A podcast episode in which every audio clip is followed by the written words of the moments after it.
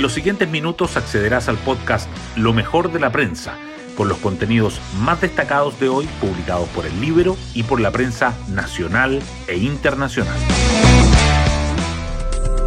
Buenos días, soy Paula Terrazas y hoy es 10 de julio. Un 91% cree que lo ocurrido con Democracia Viva es un caso de corrupción y otro 86% piensa que es una práctica generalizada y no un hecho aislado. Son parte de las revelaciones de la encuesta CADEM dada a conocer ayer. Y es el ministro de Desarrollo Social, Giorgio Jackson, la figura que la gente más asocia con el caso convenios. El fundador y líder de Revolución Democrática recibió ayer nuevamente el apoyo del gobierno en declaraciones de los titulares de Interior y de Justicia.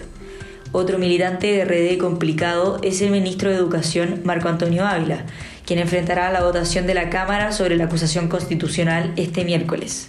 Una nueva y compleja semana que comienza para el gobierno. Hoy destacamos de la prensa. La moneda pide al Consejo de Defensa del Estado evaluar querellas por caso convenios. La ministra del Interior, Carolina Toá, dijo que se solicitó al CDE que se vea la oportunidad de presentar querellas y de indagar en el ámbito penal en la búsqueda de responsabilidades. Además, defendió al titular de Desarrollo Social, Giorgio Jackson, ante las voces de la oposición que piden su salida. No hay ningún elemento que vincule al ministro con este caso. En tanto, desde la centroizquierda empiezan a sumarse a pedido de cambio de gabinete. La Araucanía registra un promedio de 2,1 eventos de violencia rural diarios en 2023. Hasta la fecha se han registrado 536 eventos de inseguridad en toda la macrozona sur, lo que implica una drástica baja con respecto a los años anteriores. La situación en la Araucanía, sin embargo, es distinta. Hechos de violencia han aumentado 14%. Ayer hubo dos nuevos ataques incendiarios en Lautaro y Perquenco. Por las características, horario y distancia, la Fiscalía sospecha que habrían sido perpetrados por el mismo grupo. Inversión minera se desplomaría 42% y caería hasta su menor nivel en 15 años. Una preocupante cifra se desprende del último reporte elaborado por la Corporación de Bienes de Capital respecto a la inversión de la industria minera, con datos al primer trimestre último disponible, la entidad detectó que la inversión prevista suma 3.721 millones de dólares. Pese a las positivas perspectivas que hay para el precio del cobre, el indicador sectorial no se recupera por la ausencia de nuevos proyectos. Oposición y gobierno miden fuerzas en la acusación contra Ávila. Este miércoles, la Cámara de Diputados votará el libelo en contra del ministro de Educación, Marco Antonio Ávila. La moneda y la derecha han intensificado gestiones con los sectores no alineados del Congreso para conseguir los votos necesarios para aprobarlo o asegurar su rechazo. En el Ejecutivo reconocen que la situación se ha complejizado ante la crisis por el caso convenios.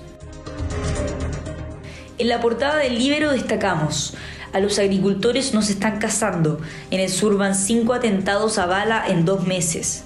Las orgánicas radicales del sur, que durante años mantuvieron que no atacaban a las personas sino a las representaciones del capitalismo, ya no están disparando al aire, están baleando directamente a agricultores y quemando sus casas. Las víctimas cuentan que temen por su vida. A todos los agricultores nos están dejando con una bala en el cuerpo, lamentan. Hernán Frigolet, el objetivo de reducir la evasión y la ilusión requiere de la reforma tributaria. El director del Servicio de Impuestos Internos defiende la necesidad del proyecto de gobierno que busca reactivar, pero aclara que eso no quiere decir que está todo amarrado a eso. Nuestro quehacer y nuestra reorganización nos permite ir avanzando. CIMSE. 41 colegios, en su mayoría municipales, no ha mejorado su desempeño desde 2016. El Centro de Estudios Libertad y Desarrollo analizó 117 escuelas que tienen malos resultados en las pruebas Expertos piden no descartar la idea de cerrar las escuelas de ese nivel, pues después de tanto tiempo terminan siendo un fraude para las familias. La típica interpretación de los colores de la bandera en Twitter del gobierno. En el Día de la Bandera, el Ejecutivo emitió un mensaje en Twitter donde da a los colores un significado distinto al tradicional. Azul por el mar, blanco por la cordillera nevada y rojo por la sangre derramada. Historiadores explican cuál es el error. Y así llegamos al fin de este podcast donde revisamos lo mejor de la prensa. Que tengan un excelente día.